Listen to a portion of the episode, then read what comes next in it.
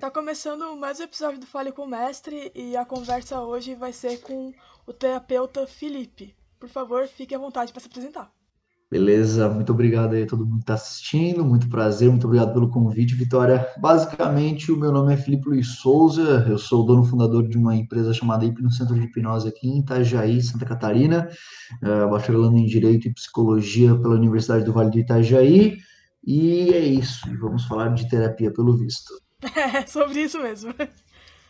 E, e para começar, eu queria saber de você, qual que é a importância da, da psicoterapia? Beleza. Amplo. Uma pergunta muito ampla. Vamos lá. Basicamente, assim como todas as outras áreas, todas as outras esferas da saúde humana, é, a cognição também necessita de atenção.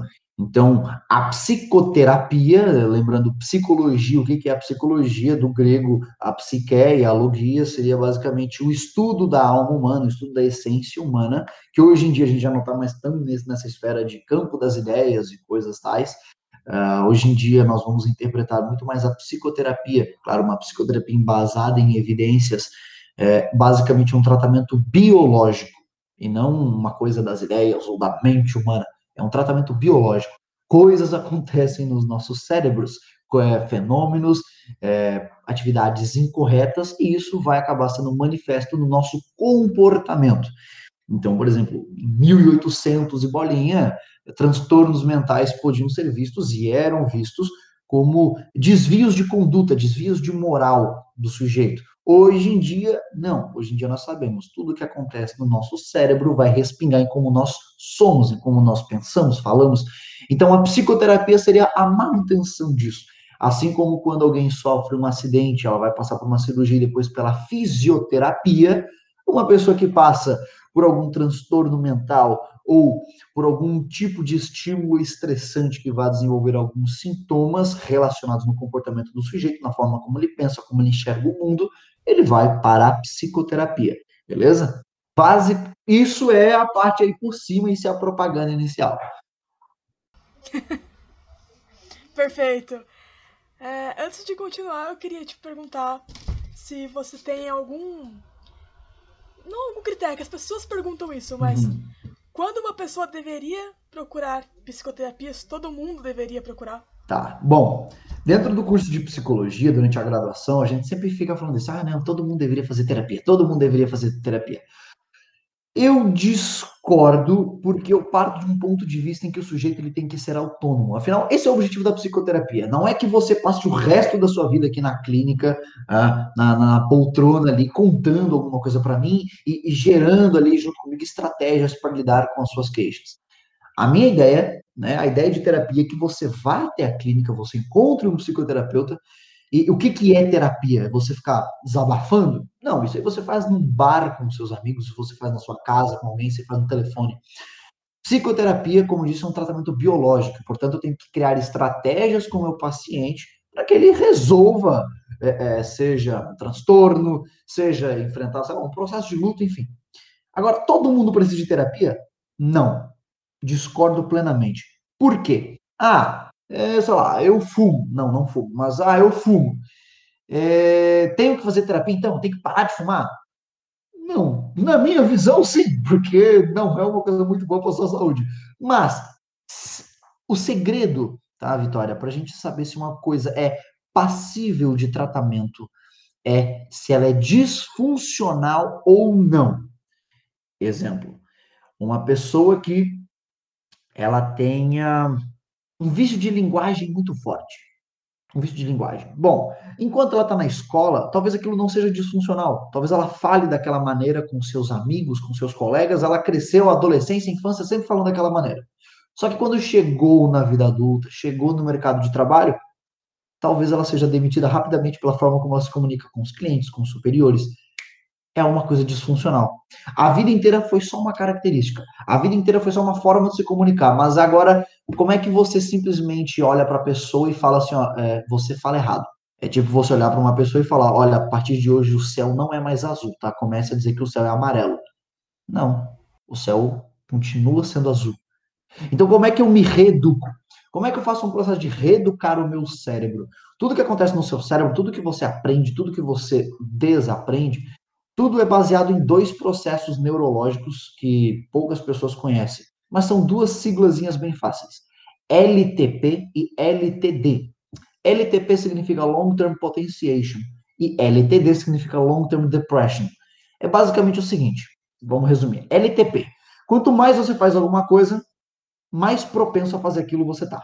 Então, quanto mais eu treino andar de bicicleta, maiores as chances de eu andar de bicicleta de novo e andar melhor de bicicleta da próxima vez do que da última. LTD, Long Term Depression. Quanto menos eu ando de bicicleta, mais fácil de eu não andar tão bem da próxima vez eu vou ficar.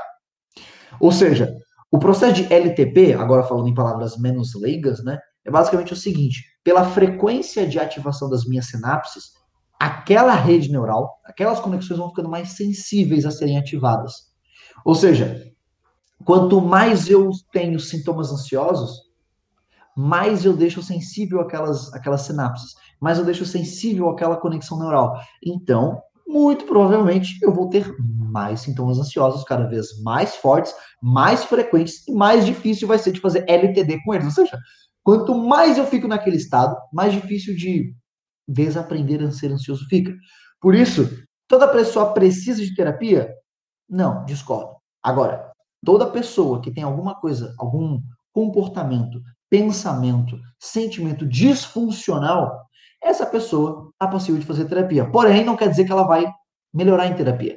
Porque para você fazer terapia e ter resultado, você primeiro precisa estar lá de livre vontade. Até por isso começa aquelas discussões quando Dória quis é, é, é, internar as pessoas compulsoriamente no estado de São Paulo, justamente por causa disso, porque uma pessoa colocada à força para fazer terapia, ela não vai apresentar melhora. Se apresentar, ela é a curva da curva da curva da exceção. Entendi. Então, a gente pode resumir na sua visão que a terapia ela serve para o indivíduo criar autonomia e não para ela depender da terapia para sempre. Exatamente. Assim como, claro, né, gente, vamos lá, não vamos criar tempestades em gotas d'água, né? Eu não estou aqui falando disso para transtornos de personalidade, né? Ou outros transtornos completamente é, incapacitantes. Exemplo, é uma pessoa em depressão catatônica. Essa pessoa é um vegetal. Ponto. Essa pessoa acabou. Não tem. Ela não vai ter resposta à terapia. Né? Uma pessoa que está dentro do espectro esquizofrênico. É acompanhamento para o resto da vida. De preferência psiquiátrico e psicoterapêutico. Ou seja, é, uma pessoa dentro do espectro esquizofrênico, ela vai ter que, para o resto da vida dela, tomar medicação e de preferência ter acompanhamento de um psicólogo. Uma pessoa é, é, borderline, ela vai ter que tomar medicação para o resto da vida dela. Né? Não quer dizer que ela tem que ficar uma pessoa inapta, ela não vai fazer nada para o resto da vida dela. Não. E aí isso é uma grande coisa que eu também combato hoje em dia. Aconteceu, isso foi em 2019, me apareceu uma, uma paciente em que basicamente ela chegou lá completamente destruída, assim, ó, você, você olhava a pessoa e o seu scan de humanidade já apontava que tinha uma coisa muito errada ali, e ela veio acompanhado do, então, até então, namorado dela, e ela falou para mim que ela era diagnosticada com um transtorno borderline e tudo mais, beleza. Fomos começar o tratamento com ela, e de uma sessão para outra ela mudou brutalmente. É, e foi muito engraçado, porque quando ela chegou lá, ela me falou de uma frase que a, a, a médica psiquiatra dela disse para quando ela era criancinha. Criancinha não, né? Vai, adolescente. É, que ela falou o seguinte: a médica disse para ela: Olha, você nunca vai conseguir fazer as coisas sozinhas. Então se acostume. Caralho, bicho, como assim, cara? Como assim? A pessoa, ela tem uma condição. Ela não é a borderline. Ela é uma pessoa, ela ainda tem vida, ela tem vontades, ela tem desejos, ela pode ter sonhos, mas ela é algo além daquela condição. Então eu discordo da ideia, por exemplo, de que uma pessoa, pô, tem ansiedade. E agora, pro resto da minha vida, eu sou dependente de, me eh, de medicamento e terapia. Não. A ideia é, junto com o médico psiquiatra, junto com o terapeuta do sujeito, conseguir fazer o processo de reeducação desse sujeito para que ele possa viver, para que ele aprenda a controlar a ansiedade, para que ele entenda o que é ansiedade, para que ele entenda quais gatilhos geram aquele comportamento ansioso, como dessensibilizar isso e tudo mais. Né? Então, é, existe um livro que, se eu não me engano, se chama Psiquiatria é, Sem Humanidade, que é de um autor brasileiro, em que ele basicamente critica desde o DSM, que, são os, que é um manual estatístico diagnóstico de psiquiatria norte-americano, é, ele, ele, critica o excesso de nomes e, e, e diagnósticos que, que, damos hoje dentro da psicologia.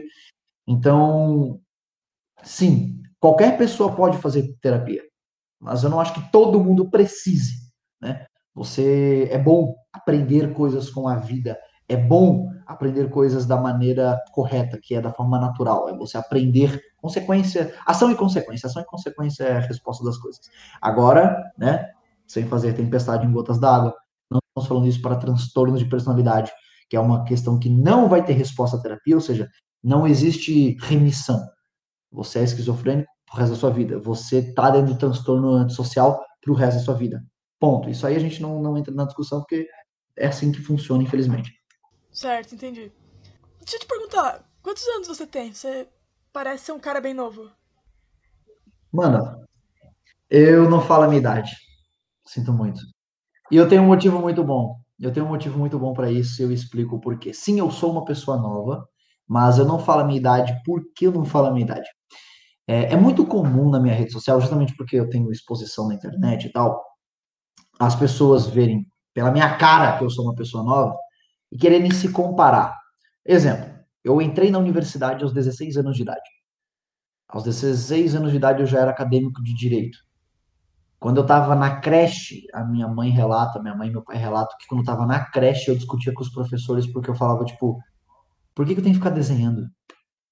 Por que, que a gente não aprende alguma coisa? Saca? E aí meus pais me levaram para fazer uma prova numa escola para ver se eu tinha capacidade de entrar na, já, tipo, adiantado, entrei e comecei. Por isso que eu entrei na universidade tão cedo. E, e assim, eu não gosto de que pessoas se comparem a mim ou a outras pessoas, porque, cara, já é injusto no momento em que uma pessoa, por exemplo, ah, o Felipe ele tem vinte e tantos anos, ou trinta e tantos anos, ou tem tal idade, e com essa idade específica aqui ele já fez tal coisa, e eu tô com essa idade não fiz isso. Cara, já começa errado porque, meu, quando era criança eu já comecei no ensino educacional mais cedo. Então já tá errado aí. Você já não tem que se comparar comigo. É, grande parte das pessoas que vêm me mandar mensagem, pô, nossa, eu sou um, e a pessoa geralmente fala algum termo muito pejorativo para se comparar. Pô, eu sou um lixo. Pô, você faz tanta coisa. Cara, então eu não gosto de falar minha idade, porque, tipo assim, é, eu entendo que não é. São, é muito difícil você ver uma pessoa, por exemplo, da minha idade, já ter sua empresa, né, pagar suas contas e tal. Cara, eu hoje, eu falo, eu até zoo, eu zoo demais o meu irmão. Meu irmão, ele é engenheiro eletricista, eu ganho melhor que ele. E aí eu fico zoando ele, tipo assim, ó. É, moleque, virou engenheiro, né? Escolheu engenharia, pois é. E ele sempre tirava onda comigo, que ele sempre fala que curso de humanas é fácil e não sei o que lá. Eu falei, beleza, palhação. Então, eu não, eu não falo a minha idade justamente por causa disso. Claro, se alguém, tem muita gente aí que me segue que sabe a minha idade. E eu falo, não tem nenhum problema vocês saberem a minha idade, só não fiquem divulgando justamente por causa disso. Aí tem gente que fala, ah, esse negócio que divulga a sua idade para você ter mais autoridade. Não. Eu, aliás, eu acho super maneiro eu ser uma pessoa como eu sou e trabalhar com o que eu trabalho, além da minha idade. Ou seja, é, quando eu cursava direito, quando eu estava fazendo direito ainda, assim, o mundo jurídico, ele é um mundo em que idade é tudo. Então você pode ter um advogado recém-formado que é um crânio, o cara é o entendedor daquilo, e tem um outro advogado que é um palerma, mas ele é velho. As pessoas vão pagar um pau pro velho, porque ele é velho. Do mundo jurídico, idade conta. Então, é, eu sempre achei massa, tipo, pô, se as pessoas me acham inteligente, beleza, eu sou novo. E eu consigo ter uma identificação melhor com o meu público porque eu sou novo. Eu, quando tinha 16, 17 anos, eu já estava palestrando. E aí eu ia nas escolas, universidades palestrar, e as pessoas prestavam muita atenção. Porque eu era novo. Então, ah, Quer dizer, ó, vamos lá. Vitória, quantos anos você tem? Eu tenho 23. 23, beleza. Imagina que você tem 16 anos, de novo, está no ensino médio. E aí você está lá no ensino médio, aquela coisa maravilhosa que é o ensino médio brasileiro. Oh. Aí vai um cara na, na, na escola falar sobre o porquê você não pode cometer bullying com seu amiguinho. Beleza. Salvo você ter sido vítima de bullying, você não vai prestar atenção. Por que, que não? Porque é só mais um adulto falando para mim o que eu posso ou não posso fazer, falando o que é certo e o que é errado. Agora, quando você tem 16 anos e alguém adulto, um adulto, tira você de dentro da sua sala de aula e te coloca sentado para escutar um cara da sua idade, de terno e gravata, falar para mim sobre a minha realidade, uma pessoa que tem a minha idade, que, porra, ele com certeza me entende. Aí você presta atenção. Primeiro porque você se sente representado, porque você vê alguém do seu meio, alguém que faz e é como você. Aí, por isso que eu sempre gostei de palestrar. Eu sei que um dia eu vou perder isso. E talvez daqui a alguns cinco anos eu já não consiga dar essas palestras massas. Porque eu já vou estar velho. Né? Mas por hora, por hora, eu consigo dar as melhores palestras que eu sei que eu jamais vou conseguir igualar na minha vida. Posso virar doutor, pós-doutor e os caralho a quatro. Eu sei que eu nunca vou conseguir uma palestra com jovens tão engajada como quantas palestras que eu dava com 17, 16, 18 anos. Então, eu não falo a minha idade por causa disso, porque eu não gosto que as pessoas se comparem, porque o Brasil, ele é um país extremamente desigual, então nós vivemos num país em que discutir conquistar os seus sonhos é uma coisa que sai gente se dando tapa, então é uma coisa que eu realmente não não gosto de, de expor quantos anos eu tenho. Mas eu não tenho nenhum problema com a minha idade. Eu amo a minha idade, faço minhas coisas com a minha idade e é isso. É, eu perguntei exatamente porque eu sei que você tem essa questão da carreira versus idade, da experiência versus idade, e eu queria saber um pouco. Você já conseguiu responder isso perfeitamente. É, assim, ó, ó, eu vou te falar, tá? O pior tipo de paciente que aparece na minha clínica são os advogados. Eu odeio atender advogado. Com todas as minhas forças, eu odeio atender advogado. A todos os meus pacientes aí, advogados, é, amo vocês, vocês são incríveis. Estou falando dos outros, tá? Não vocês. Os outros é, são um porre de atender, porque eu sou jovem. E assim, eu atendo muito médico. E, cara, eles são super de boa. Eles vêm, eles sentam, eu explico o quadro deles, explico o que está acontecendo no cérebro deles, no organismo deles. Eles fazem aquele checklist do tipo: eu sou médico, então eu tenho que saber disso. Esse moleque tá certo. Ou o médico não é de neuro, então ele não entende neuro, mas deveria, porque teve essa matéria na faculdade. Aí eu falo os nomes difíceis, porque ele é médico. Ele pensa, porra, esse moleque é mais novo que eu, eu não posso fingir que eu não sei, então vou acreditar nele, ele tá certo, e é isso. E aí, eu só finjo aqui que eu tô, aham, aham, aham. E é isso. Assim que eu ganho os médicos. Por quê? Porque eu converso na mesma língua. Quando vem um jovem aqui, eu não fico falando na língua do médico, eu falo na língua do povão, eu explico da forma mais leiga possível. Eu vou adequando.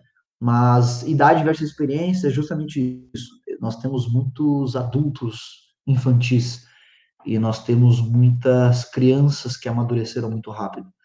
Uh, ontem mesmo eu publiquei um vídeo no YouTube sobre análise psicológica de uma música do Kamaitachi, a história de Johnny, e o artigo que eu usei como referência para explicar, que é basicamente uma meta-análise das obras da. É uma meta-análise sobre as obras da pesquisadora. Tipo, ela é tão referência no assunto que quando você faz uma meta-análise sobre aquele assunto, são as obras dela que estão sendo discutidas. É, e basicamente ela fala o seguinte: traumas na infância, por exemplo, eles vão literalmente te envelhecer. Eles vão fazer uma ação nas suas células mais rápido, ou seja, você literalmente envelhece corporalmente por causa de traumas. Então, idade versus experiência é um assunto que eu gosto muito de debater. Muito, muito. É, uma vez eu. No ensino médio até eu li um livro que, se eu não me engano, o nome era Infância Interrompida Adulto Borderline. Eu acho que entra um pouco nisso. Pode ser uma besteira, mas é só um comentário. não, não, não, não é não. Quer ver? Quer ver? Ó, tem um livro aqui, eu vou ter que tirar a foto, quer ver? Ó?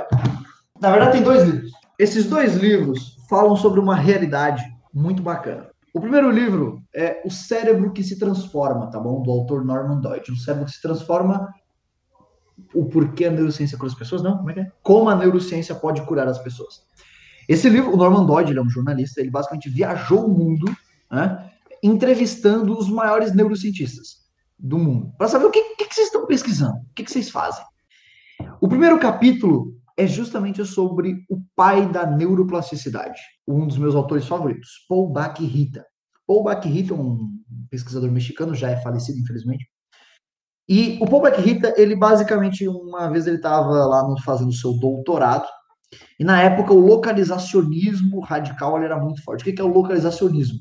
É uma tese, uma teoria que vem de Descartes, em que basicamente vai ser o seguinte: para cada local no seu cérebro, uma função. Então, eles têm o lema: para cada região, uma função. Ou seja, se eu danifiquei esse ponto do cérebro, a atividade que ele fazia, pum, morreu, não tem mais, não tem como repor, acabou. Se danificou X parte do cérebro, não tem mais como recuperar aquilo ali. Só que, e aí, ele estava lá no doutorado, eles estavam com um gato, um gato preso, assim, né, igual, e aí eles estavam mostrando algumas imagens para o gato. E ele estava com, eletro, um eletroencefalograma no gato, no gato, e aí basicamente o cérebro do gato vai passando no telão, e aí o Pobaquerita escreve, né? Que, que o doutor estava dizendo, ó, veja, eu vou mostrar uma imagem para o gato e a região do cérebro relacionada à imagem do gato vai acionar. Quer ver? Ele mostra a imagem, aí ficava colorido, ó, viram só que bacana. E aí o Bobaquita escreve que, por um acidente, um colega de doutorado dele esbarrou em alguma coisa de metal atrás do gato e assustou o gato. Pum, com som de metal. E o, ba o Baquirita estava ainda bem olhando para o telão. E no momento que aquele pum, aquele som assustou o gato, a zona da visão do gato se acionou. E aí naquilo ali bateu um estalo na cabeça do Baguerita, tipo, oh, pera, como assim? Como assim? E aí o Baguerita começa a pesquisar sobre a neuroplasticidade, ou seja, a nossa capacidade de nosso cérebro ser plástico, ele se molda, ele se reconecta. Ah, eu tive a área da visão danificada, agora a parte da audição vai assumir aquele papel, e é um, um estudo muito bacana. Então, aprender sobre envelhecer, aprender sobre experiência, tem muito a ver com isso. Entender que o nosso cérebro ele se molda, o nosso cérebro ele é único. Ou seja, ele vai se, se moldar, ele vai se transformar da forma que for necessária. E ainda sobre idade e experiência, existe um livro que na verdade não é um ele aqui está como livro porque ele é a coletânea, né? Mas na verdade são seis panfletos, são seis é, antigos folhetos escritos pelo Lord Baden-Powell, que, se, que é Scout for Boys ou Escotismo para Rapazes. Basicamente o Lord Baden-Powell na guerra ele deu uma utilização para as crianças lá na África, para elas não ficarem sem nada para fazer. Então ele usava as crianças, ah, eles eram os batedores, eles iam, levavam água, comida ali para um ou outro e tal, para eles não terem, não ficarem largados. E aí, é, é engraçado que o Lord Baden-Powell, quando ele volta para a Inglaterra, ele na ilha de Brownsea, que é onde o escotismo nasce, ele levou diversos rapazes, crianças, adolescentes, para acampar junto com ele. Crianças. E isso era na época da Revolução Industrial. Então ele levou, tipo assim, ó, filhos dos mais ricos para acamparem junto com os caras da miséria. E ali nasce o escotismo. Então, ali eu já consigo ver muito sobre essa ideia de experiência. Cara, estamos falando de revolução industrial. Crianças na época perdiam os membros do corpo por péssimas condições de trabalho. Não tenho como olhar para uma criança que passou por isso e falar: essa criança é uma criança, não entende nada da vida. O cara perdeu o braço trabalhando numa empresa de algodão porque precisava alimentar os oito irmãos que tinha em casa tem como falar que uma criança não tem experiência ou não sabe da vida só porque é criança. A gente vai ter fenômenos e comportamentos respaldados no nosso desenvolvimento neurológico. Então, uma criança de seis anos, por exemplo, ela nem desenvolveu empatia cognitiva, então ela acha que o mundo ainda é uma resposta direta às ações dela. Por isso a gente acha que o sol está seguindo a gente, coisa do gênero. Mas é, quando a gente fala sobre experiência versus a nossa idade, cara, eu só consigo lembrar do Lord Baden-Powell. Então, o Lord Baden-Powell, ele, ele basicamente ele fala para jovens como os jovens podem ajudar os outros jovens, e tanto é que no escotismo eles separam os, os jovens em patrulhas, e aí o Lord Baden-Powell ele escreveu uma carta porque eles chamam de monitores, que seriam tipo os líderes dessas patrulhas, né? Ou seja, um jovem responsável por outros jovens. E ele escreve uma carta, eu vou até ler a carta que ela é bem curtinha, que é o seguinte: Quero que vocês, monitores, entrem em ação e adestrem suas patrulhas inteiramente sozinhos e à sua moda, porque para vocês é perfeitamente possível pegar cada rapaz da patrulha e fazer dele um bom camarada, um verdadeiro homem, De nada vale ter um ou dois rapazes admiráveis e o resto não prestando para nada. Vocês devem procurar fazê-los todos positivamente bons. Para conseguir isso, a coisa mais importante é o próprio exemplo porque o que vocês fizerem, os seus escoteiros também farão.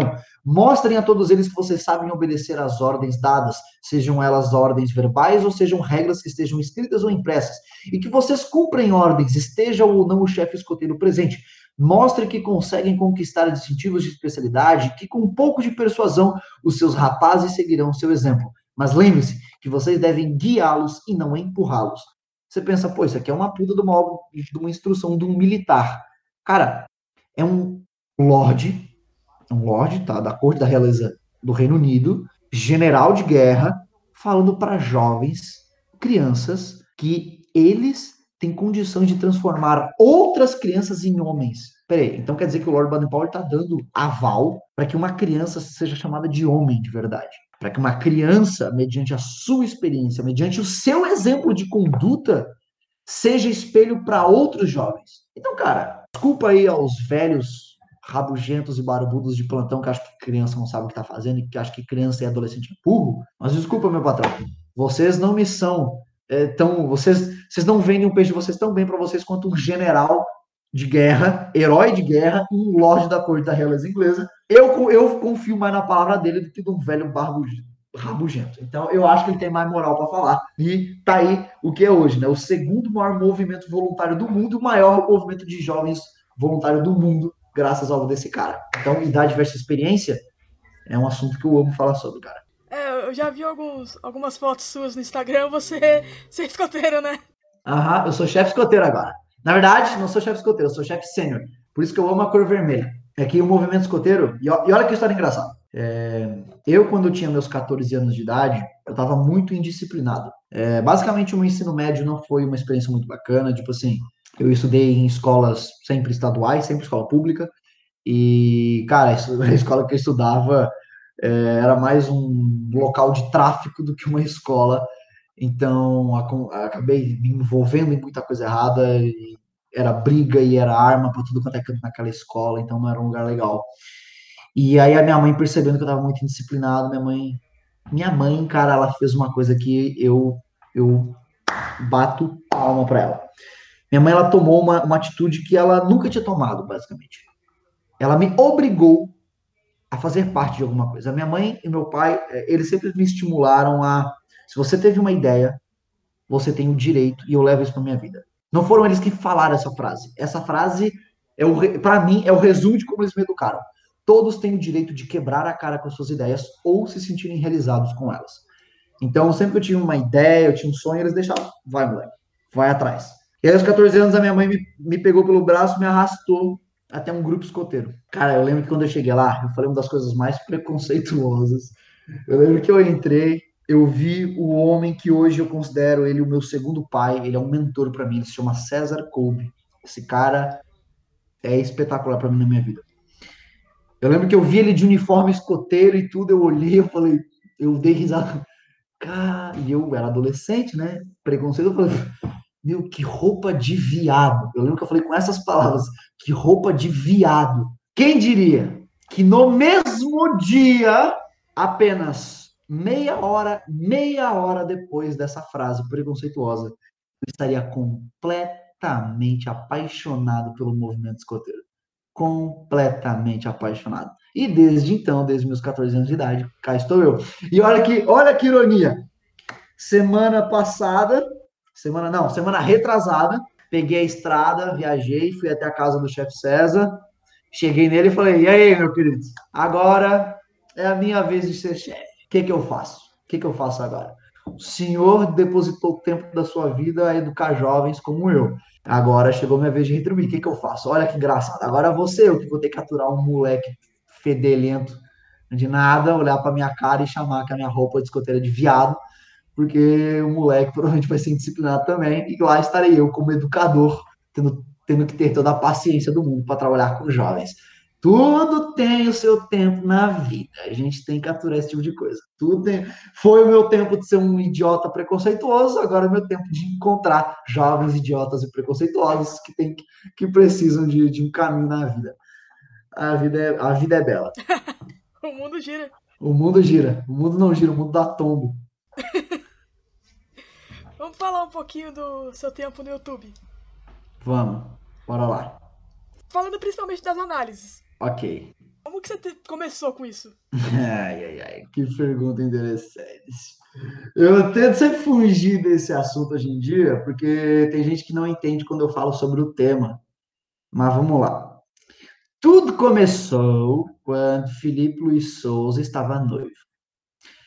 Eu tento não falar desse tema, porque é impressionante. Tem gente que fala assim: ah, você fala muito sobre o seu antigo noivado, quer dizer que não superou. Não, caceta, quer dizer que eu não sofro de amnésia. Não, é um, né? Porra, é uma coisa, foi uma coisa muito impactante na minha vida que muita coisa do que eu faço hoje aconteceu ali.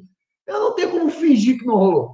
Então, eu estava noivo e eu tinha essa ideia. Eu tinha a ideia do tipo assim, pô, eu preciso que pessoas engajem dentro da psicologia. Eu preciso que pessoas fora do mundo universitário, fora do mundo acadêmico, fora do mundo científico, ponham os olhos na psicologia. Porque, por exemplo, o meu sonho sempre foi ser biólogo. Eu, com 10 anos de idade, eu fazia os deveres de casa de biologia, zoologia do meu irmão da escola. Eu fazia por ele.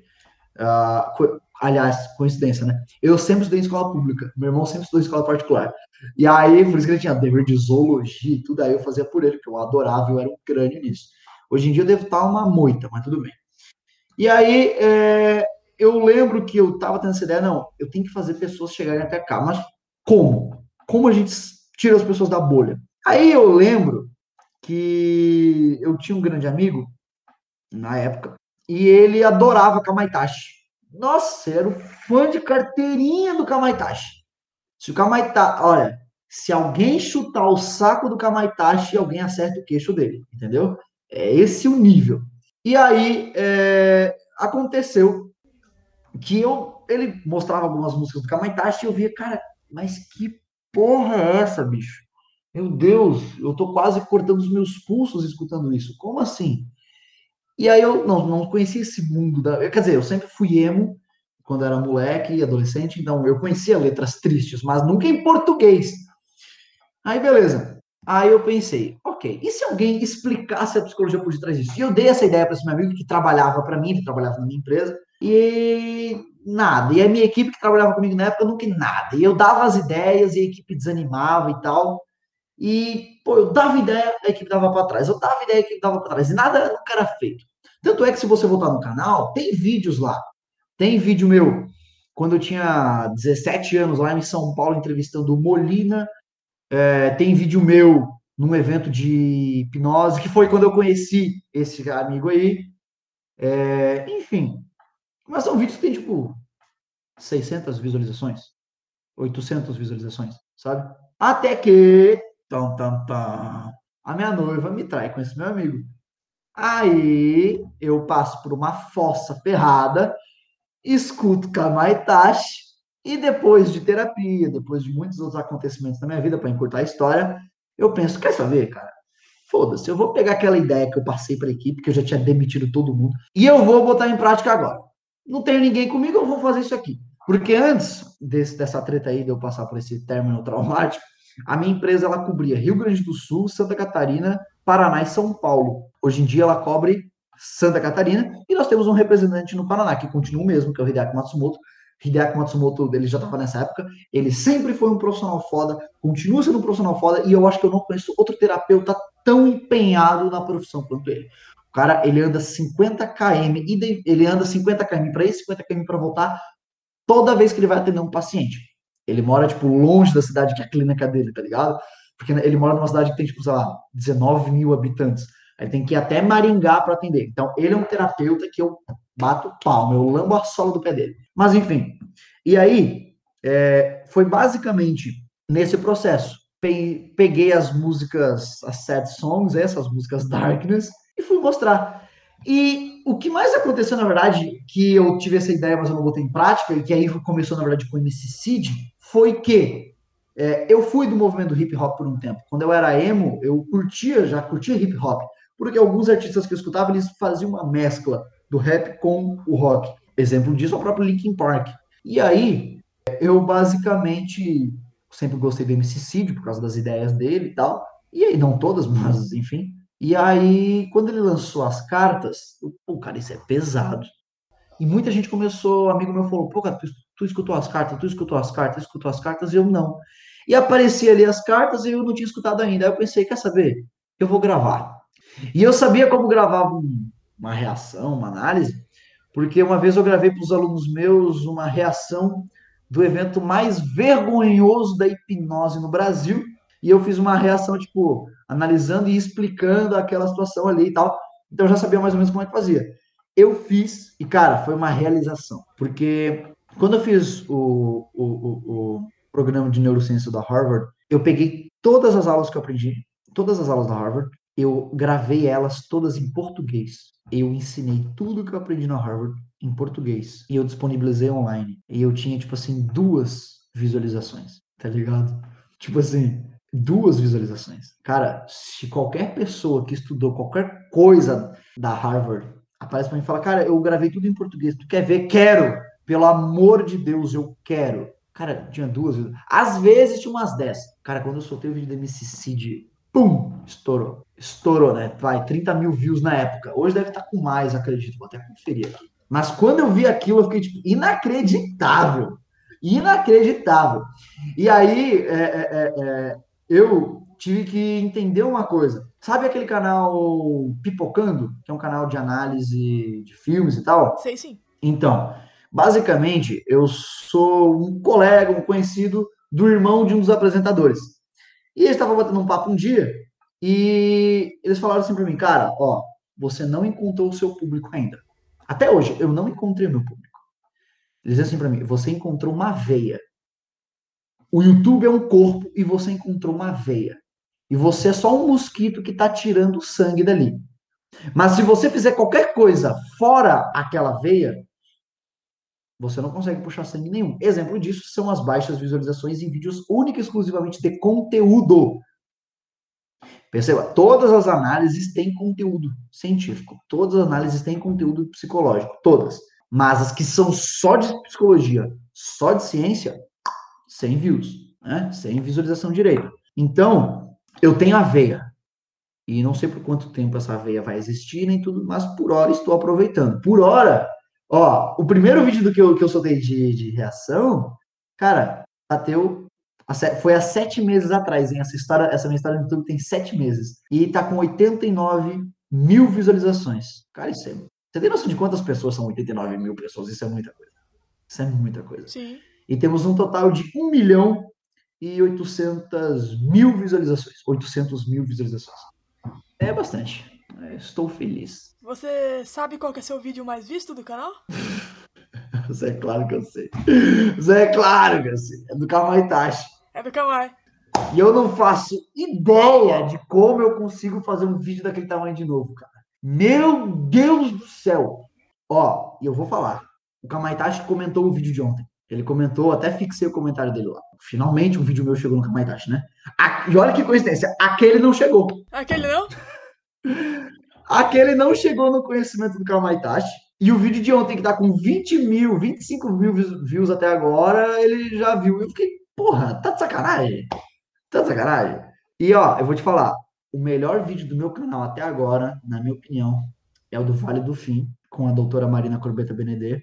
E o meu sonho é que aquele vídeo tivesse tantas views quanto a do Kamaitachi. Kamaitachi, não estou dizendo que sua música é ruim, não. O seu vídeo do sua música é foda, foda.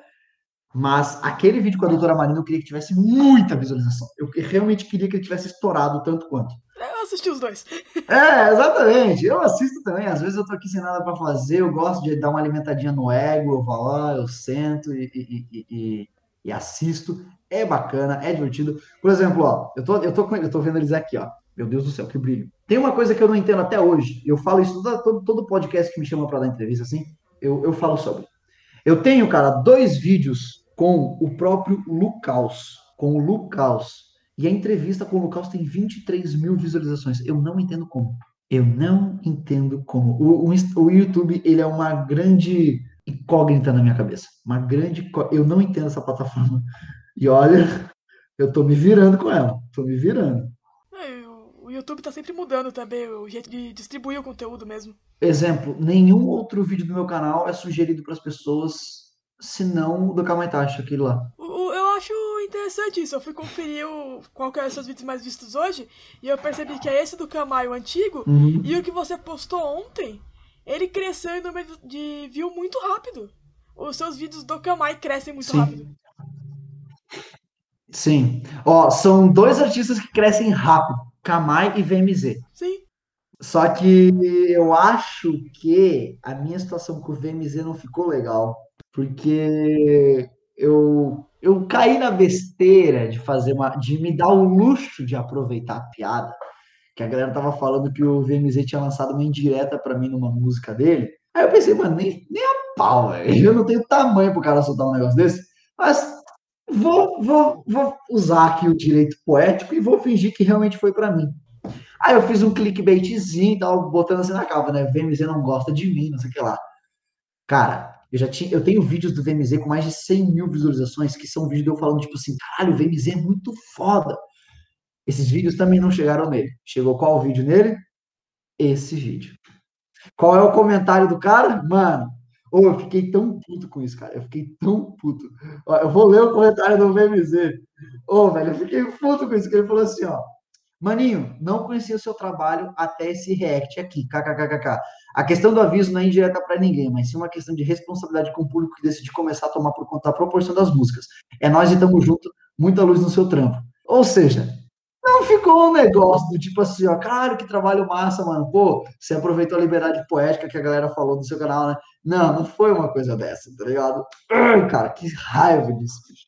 Mas acontece. Acontece. Mas o, o que eu ia te dizer que você. Você tava comentando que os seus vídeos fazendo react chegam em mais gente do que os vídeos que são só conteúdo. Você não acha que é porque isso conversa mais com o Sim. jovem do que só o conteúdo? É, não é nenhuma questão de só porque conversa mais com o jovem, mas é porque as pessoas não estão interessadas em aprender, ciência principalmente. Então, assim, é, é difícil eu chegar num jovem e querer falar para ele: olha, moço, é, vamos aprender alguma coisa nova hoje? Não, é meio. Não, não, eu quero. Eu quero ver meus reacts. Até hoje eu não faço ideia do porquê alguém gosta de vídeo de react. Eu não, não, não, não entendo. É, na verdade, eu entendo um pouco, óbvio, né? Faz um pouquinho do motivo pelo qual tenho meu trabalho, mas eu não gosto de vídeo de react, por exemplo. Mas assim, cara, é uma forma, é uma forma de acessar esse público, é uma forma de chamar eles, é uma forma de, ó, estou aqui e venha ver como eu, terapeuta, reajo ao ver uma coisa que você gosta. Então, quando eu reajo a um vídeo do Kamaitachi, os jovens querem saber Será que ele vai falar mal? Será que ele vai falar bem? Ele é um terapeuta. Será que ele vai falar que é frescura? Será que ele vai, será que ele vai validar os meus sentimentos sobre? Mas assim, tem uma grande parcela também que eles só dão um número, porque eles entram no vídeo, vem a reação e ficam fora. Essas pessoas, eu só não tenho mais, eu só não acho, eu só não tenho raiva delas tanta, porque as pessoas que eu mais tenho raiva são das pessoas que dão dislike num vídeo meu, que eu, eu gostaria que o YouTube me mandasse um e-mail com o telefone das pessoas que me dão dislike, porque eu queria ligar para falar assim, meu querido, me explica por gentileza, o que que num vídeo de 40 mil visualizações você, Alecrim Dourado, não gostou? O que que eu falei de errado que, que, que você, dentre 40 a 80 mil, não curtiu? Cara, e olha que engraçado, né? O vídeo tem 40 mil visualizações e aquilo ali me incomoda. Eu fico puto. Porque é tão bonitinho quando o vídeo é lançado que tem, ah, 20 mil views, tantos mil likes, zero dislikes. Eu fico, pô, é tão bonito. Pô, fica tão bonitinho. Aí do nada, tu dá um F5, tem 10 mil likes, um dislike. Tu fica, ai, porque daí vem um efeito, vem um efeito, vem um fenômeno psicológico que acontece, que se chama conformidade social. Aconteceu, alguém fez uma coisa, a manada segue. É o experimento da janela quebrada que a gente chama. Se você passa numa rua, tem uma casa abandonada, tá janela normal, beleza, normal. Se você quebra uma janela ali, no outro dia pode voltar. A outra janela provavelmente também já vai estar tá quebrada. É, então, assim, uma pessoa deu dislike, algum outro palhaço vai vir dar dislike só de sacanagem. Então, assim, é, conversar com o jovem é uma necessidade. Então, eu não vou parar com as reações em algum momento. Eu vou continuar com elas enquanto elas forem é, é, surtir efeito. Se em algum momento eu descobrir uma forma de ter mais contato, de eu conseguir atrair um público ainda maior, mais jovens voltarem os olhos à psicologia, eu vou tomar esse caminho. Contanto que eu não tenho que tomar banho de Nutella ou qualquer merda do tipo, eu vou fazer o que for. Mas assim, sim, forma como os jovens se sentem incluídos. Porque eles estão lá assistindo Janela da Rua, Kel, e não, Kel React, enfim. São canais que tem. Pum, esses são os canais de React do Brasil. É o, o Z3 lá da galera do rap. Então, assim, eu encontrei, como disse a galera lá do Pipocando, eu encontrei uma veia. Eu só sou um mosquitinho. Felipe Mosquitinho. Você acha que o, o Sad Song ele tem algum impacto negativo sim. ou positivo nesses jovens? Antes de você terminar a sua pergunta, sim. É, imagine o seguinte. Vamos lá.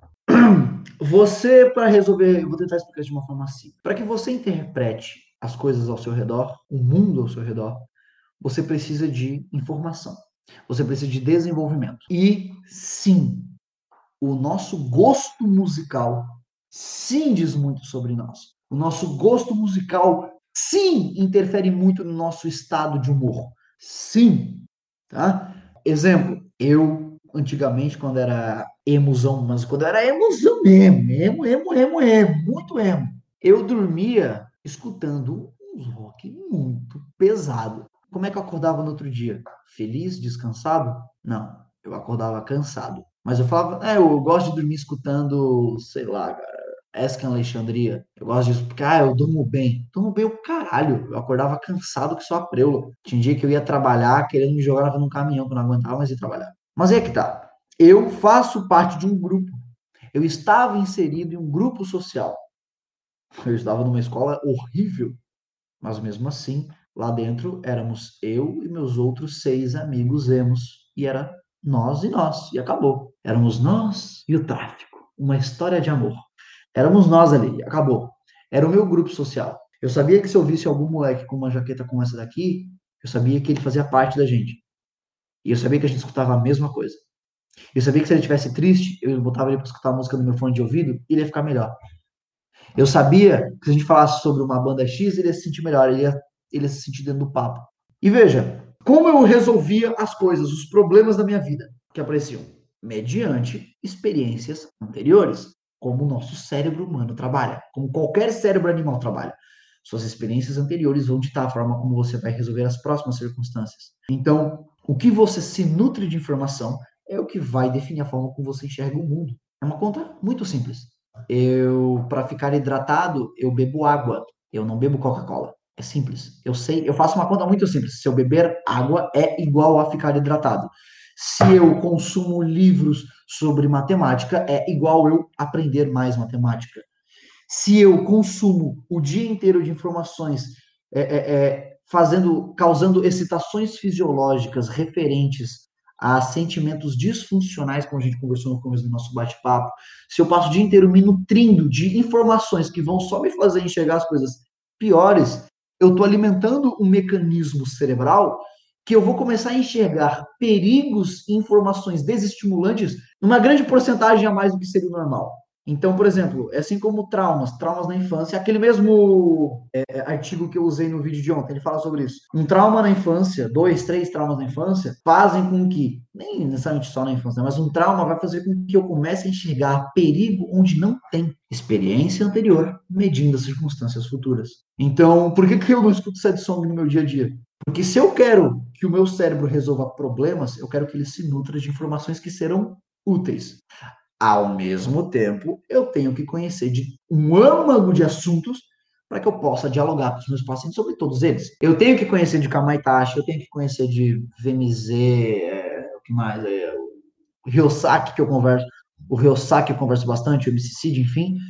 Eu tenho que entender esses caras, porque se aparece um fã desses caras aqui na poltrona, eu tenho que ter assunto com eles. Exemplo, hoje me apareceu uma professora universitária muito progressista. E eu batendo papo super com ela. Nossa, aqui ó, fora Bolsonaro.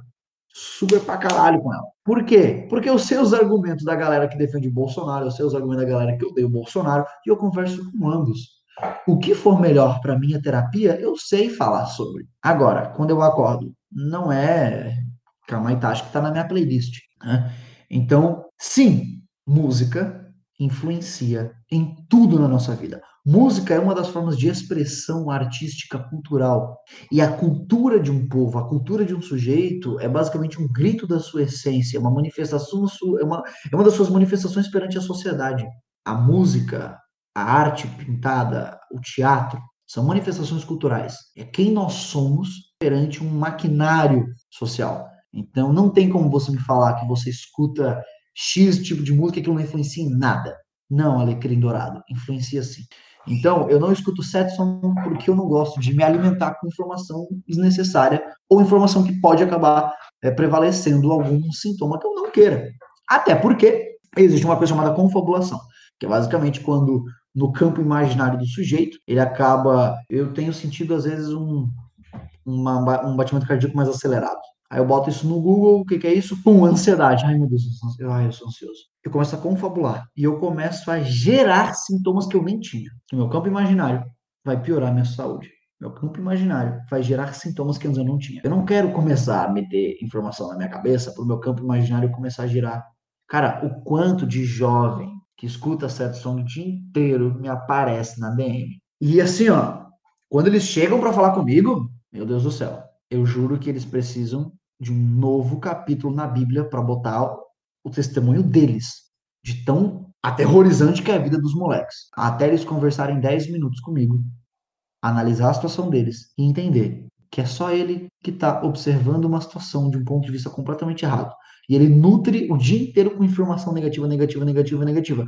Na hora que ele tem que resolver um problema, o cérebro não tem uma forma de resolver aquela situação. Porque ele alimenta o dia inteiro só com situações e problemas. É que, pelo menos eu não costumo, eu pelo menos não conheço muita sad song que começa uma música triste, triste, triste, e no final o artista, no final da música, explica como é que ele resolveu aquele problema. Não conheço. É quando resolve dar uma das melhores saídas também. É, exatamente. Quando resolve é o que nós, dentro da terapia comportamental dialética, DBT, chamamos de comportamento desadaptativo, que é o comportamento suicida. Veja, eu gosto da melodia. Porra, Kamaitachi toca violão muito bem. Ele, to... ele é um violonista muito bom. Mas eu não escuto Kamaitachi no meu dia a dia. Se o Kamaitachi começar a fazer love song aí, como ele fez lá com o, com o Duz na Pineapple, se eu não me engano, porra, escuta, escuto, escuto. Kit Kat, por exemplo, que é o Duzzy Kamaitachi, embora eu tenha ficado meses aguentando adolescente que não sabe fazer exégese de frase, é, dizendo que eu não gosto do Duzzy, que eu odeio o Duzzy, não sei o que lá, embora eu ache a rima do Duzzy horrível nessa música, é uma música que eu escuto. Olha que engraçado. Kit Kat eu escuto. E o Kamaitachi tá lá, o Duzzy tá lá, entendeu? Então, assim, embora a rima do Dan seja ruim. Mas assim, são coisas do, do dia a dia, sacou? Então, se alimentem com coisas boas que vocês vão perceber que magicamente a forma como você interpreta as coisas, enxerga as coisas, vai mudar. Não estou dizendo que o mundo vai ficar melhor porque você está se alimentando de coisas boas. Quem dera fosse assim. Todo mundo era rico, feliz, maravilhoso. Não. Mas a chance de você se enfiar num buraco é menor, porque você está se alimentando de maiores números de soluções possíveis, pelo menos. É a mesma lógica da cultura do medo, que é praticamente o que o Datena dissemina. Que é se você ficar o dia inteiro assistindo esse tipo de noticiário, você não vai querer sair na rua. É uma, é uma teoria filosófica. Exatamente. É tipo isso. É uma teoria filosófica, mas o cara precisa disso porque ele precisa vender manchete, tá ligado? Então, ao mesmo tempo que eu tenho certeza que o que ele sabe, o que ele faz, prejudica pessoas, sobretudo pessoas com prevalência de transtorno de pânico, coisas do gênero, ele tem que pagar as contas dele, né? Todo mundo tem. Exatamente. O Sad Song ele puxa a gente para outro assunto, que é a romantização hum. dos transtornos como a ansiedade, a depressão, o borderline, que foi muito romantizado, não lembro porquê, por algum personagem de novela. A bipolaridade também foi muito romantizada. E aí eu queria saber a sua opinião. O uhum. suicídio é romantizado. Eu não sei como alguém romantiza o suicídio. Mas é. eu queria saber a sua opinião sobre isso. Bom, vamos lá. Aí a gente tem muitas esferas para debater esse assunto, tá, Vitória? Uma esfera desde uma geração de pais irresponsáveis, pais que não sabem seu papel de educador, que não conseguem exercê-lo. Se eu pudesse ter um minuto de conversa com o criador, eu iria criticá-lo nisso. Eu acho que é muito fácil ser pai e mãe, é muito fácil engravidar alguém, Né? Como diria Afonso Padilha, você não teve que fazer nenhum vestibular, tu só ficou ali e daqui a pouco você. Ah, e pronto, alguém embuchou e já era. Daqui a pouco virou pai. Então, são pessoas despreparadas que não sabem educar e, por consequência, acabam deixando filhos disponíveis na mão de pessoas ainda mais despreparadas que vão nutrir cérebros jovens que estão numa fase extremamente importante, que é de conhecer as coisas, entender como as coisas funcionam e se definir enquanto pessoa para o mundo, quem elas são, o que elas fazem. Então, assim, é, romantização, vamos lá. Parte de novo, de novo, da porra do comportamento humano de querer se sentir pertencente a alguma coisa. Então você vai ver, por exemplo, que no Facebook existem diversos grupos gigantescos de pessoas em comportamento suicida e eles basicamente lá compartilham coisas sobre ah, hoje eu me cortei com a lâmina Mac 3, não sei o que lá. Testem, vejam como é bom, saca? E elas não querem ajuda. Se você chegar lá como eles não querem ajuda. Eles só querem compartilhar a experiência deles com os outros que são idênticos. É, então, assim, Cara, é, tem até um videozinho que é muito famoso de uma adolescente falando, né? Ah, eu, gente, eu não tenho depressão. Gostaria muito de ter, acho super fofinho quem tem e tal. Como assim você acha fofinho quem tem depressão ou só debilóide? Sabe, tipo assim, o como seus pais falharam com você para você achar que é fofinho ter depressão. Para você achar que é fofinho perder circulação sanguínea no seu cérebro e ter diminuição do metabolismo calórico do seu córtex pré-frontal. Quão bonitinho você acha que é isso? É, é, é, entende? Tipo assim, é, bipolaridade, cara, eu quando eu escuto alguém falando, ah, eu sou uma pessoa muito bipolar, sabe? A minha vontade é esquecer todas as obras de Burroughs Frederick Skinner que fala que é, punição não é uma boa forma de educação e eu tenho a vontade de tacar um tapão na pessoa. Porque as pessoas esquecem, por exemplo, ah, eu sou muito bipolar, ai, de manhã eu tô feliz, de tarde já tô muito irritada. Cara, no transtorno depressivo bipolar, as fases, elas não variam no dia. É tipo assim, a pessoa passa um mês inteiro em depressão, depois três semanas em mania, depois dois meses em depressão, depois um mês e meio em mania. Não é uma coisa do tipo, tô aqui agora e puf, baixou o disjuntor do nada. Não, não é assim. Borderline também não é assim. Então, é, é, é, a romantização, ela parte primeiro da da má educação que as pessoas têm, da ignorância do senso comum. O senso comum, eu sempre falo, né? o senso comum é a burrice coletiva. Então, é, são pessoas que vão tratar os transtornos mentais como ainda se tratava em 1800, desvio de conduta, infelizmente. E aí você vai ter uma sequência de adultos que não sabem educar os jovens sobre isso. Mas romantização, ela só leva a uma coisa, a impedir que pessoas procurem ajuda psicológica. Então, a romantização de um estado deplorável faz com que um jovem, ao invés de perceber que ele precisa de ajuda, ele percebe que aquilo é um ingresso dele para um ciclo social do qual ele é acolhido por pessoas tão, com perdão da palavra, tão fodidas quanto ele. Basicamente é isso. É aquela história, né? Ah, porque, sei lá, Van Gogh tinha um transtorno mental e ah, era um excelente artista.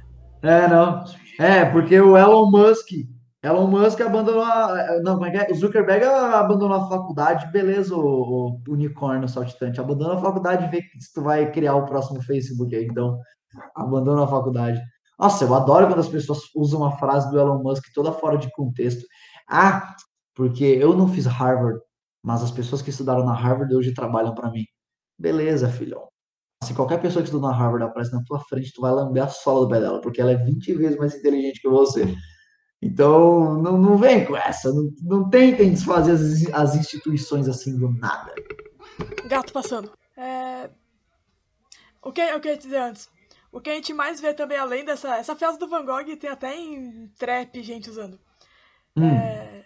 O que a gente vê muito esses filmes que fazem essa relação. Tem um filme que é bem famoso quando é adolescente, que é, não sei se vocês conhecem, Geração Piozaki. Ele fala de uma minazinha que vai pra faculdade, se eu não me engano, vai pra Harvard mesmo. E aí ela é muito louca e ela consegue se tornar uma repórter da Rolling Stones só sendo muito louca. Só isso. O filme é basicamente isso. Ah, tá. É. Esse é o tipo de informação estúpida que chega na cabeça do jovem e que ele acha que é real. Ele pensa, ah, porra, ninguém nunca vai acreditar numa coisa dessa, Felipe. Isso é um filme. Vocês não fazem ideia do tanto de burrice que eu tenho que responder por causa de filmes falando de hipnose. Uma das minhas séries favoritas, Gotham.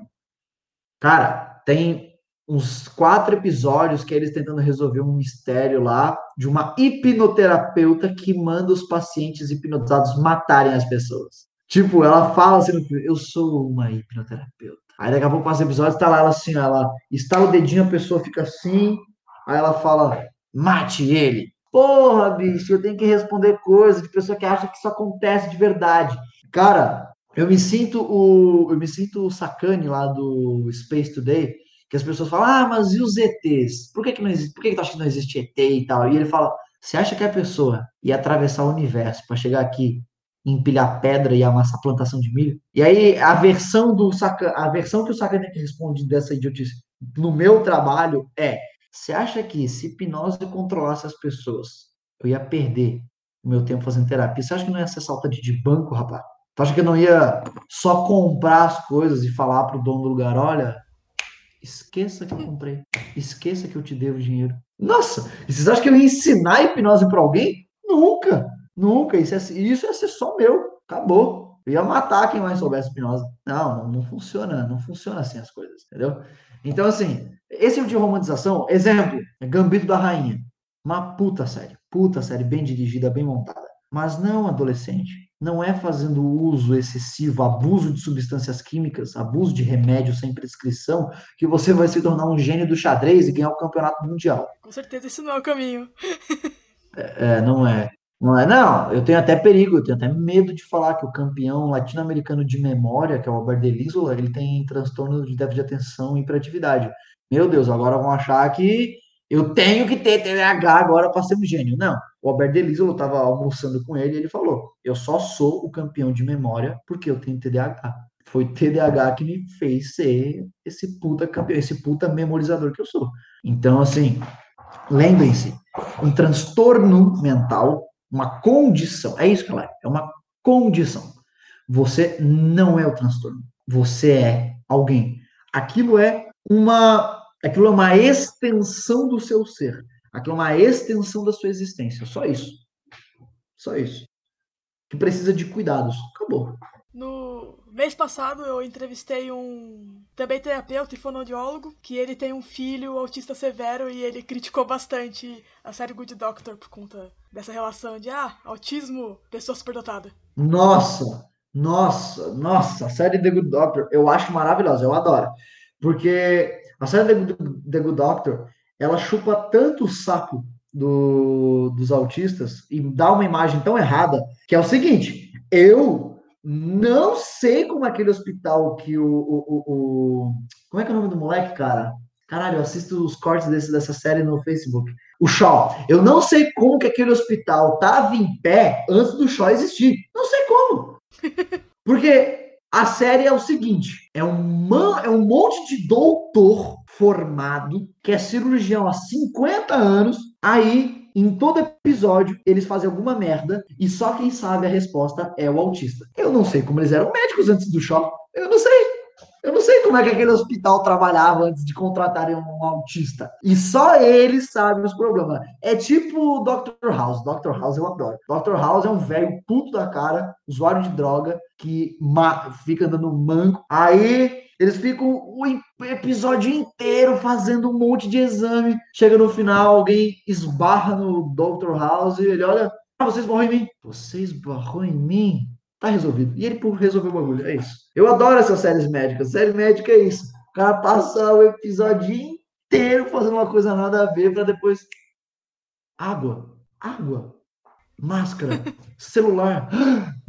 Era isso. E pronto, acabou. E não, eu, o, o, assim, ó, a retratação do que é aquela condição no determinado espaço do espectro autista que o Shaw tem na série não está errada. Existem sim pessoas né, dentro do espectro, daquele espectro, que se ele pegar um, um, um, livro aqui, ele vê uma, uma imagem, ele vai pegar aquilo, e assim como o Shaw faz no, na série, ele vai meio que recriar aquilo tudo na cabeça. Tanto é que tem pessoas que, por exemplo, é, levam elas para sobrevoar uma cidade, eles desenham a cidade inteira, rua por rua, cada negócio que eles viram, de cor, mas eles só prestam para aquilo. Porque se você perguntar que dia é hoje, eles são uma eles vão ser uma batata, eles não vão saber responder. É uma condição neurológica. Tá? Então, sim, a série The Good Doctor faz uma puta de uma romantização. Ao mesmo tempo, ela faz um processo de conscientização também, claro, não dá, pra, não dá só para tacar pedra na, na série The Good Doctor, porque sim, eles fazem, de certa forma, uma conscientização, porque ainda hoje muitas pessoas acham que autista não pode trabalhar, que autista não sabe viver em sociedade, que autista é idiota.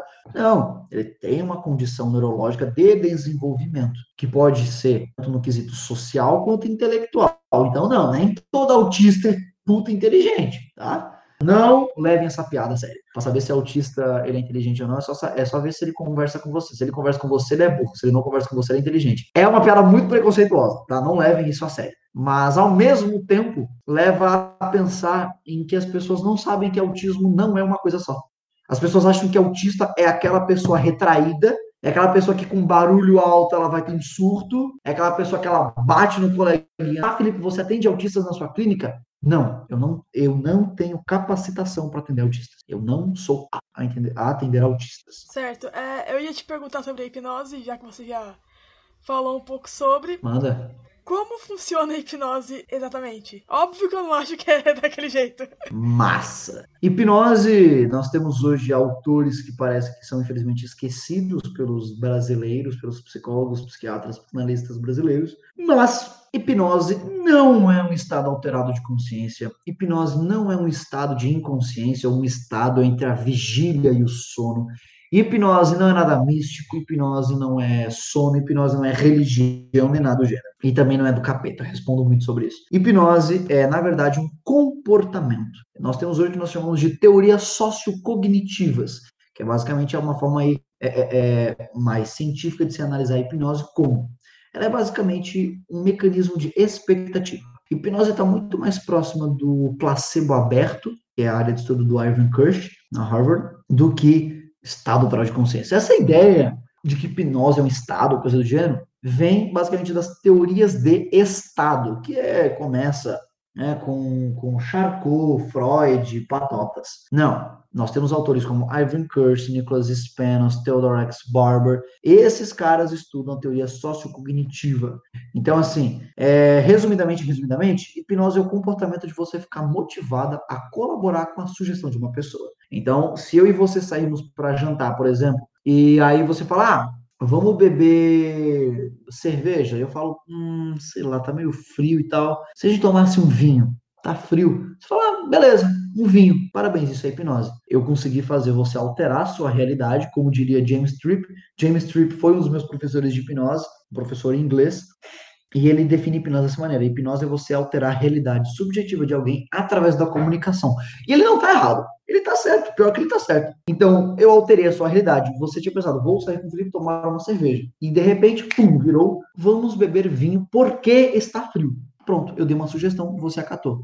O que, que é placebo? Placebo é olhar para você e falar assim: olha, você está gripada, é? é? Toma chá de hortelã duas vezes por dia, por sete dias, e tá resolvido. Ah, beleza. Agora eu olho para você e falo: ah, tá gripada, né? Chá de hortelã duas vezes por dia durante sete dias, mas isso é placebo, tá? A hortelã tem nada com gripe. Só que, pô, você é uma baita de uma fã do meu trabalho. Vai funcionar? Vai placebo aberto tende a funcionar não só tanto quanto, mas às vezes até melhor que o placebo puro. O placebo, ele é um fenômeno psicológico que vai gerar um efeito fisiológico, mas ele depende de uma mentira. A hipnose, ou seja, um placebo aberto, não. Ela desde sempre é um fenômeno psicológico. E eu informo para o meu sujeito, para o meu paciente desde sempre, é um fenômeno psicológico. Ponto. Eu preciso que o sujeito esteja participativo no processo. Eu preciso que ele queira estar no processo. Então não é eu chegar em você do nada e falar, três vezes um turno, aí você. Não, é um processo participativo. Toda hipnose é uma auto-hipnose, é sempre você quem se hipnotiza.